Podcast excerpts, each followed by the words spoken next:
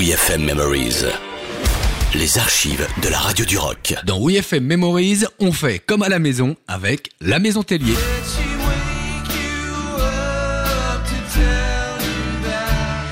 Le club des cinq faux frères normands ont toujours été fascinés par la country folk américaine qu'ils ont réussi à apprivoiser en chantant en français. En 2010, dans une émission spéciale live dans un club parisien, eh bien, ils nous parlaient de leur référence à Neil Young en reprenant Harvest.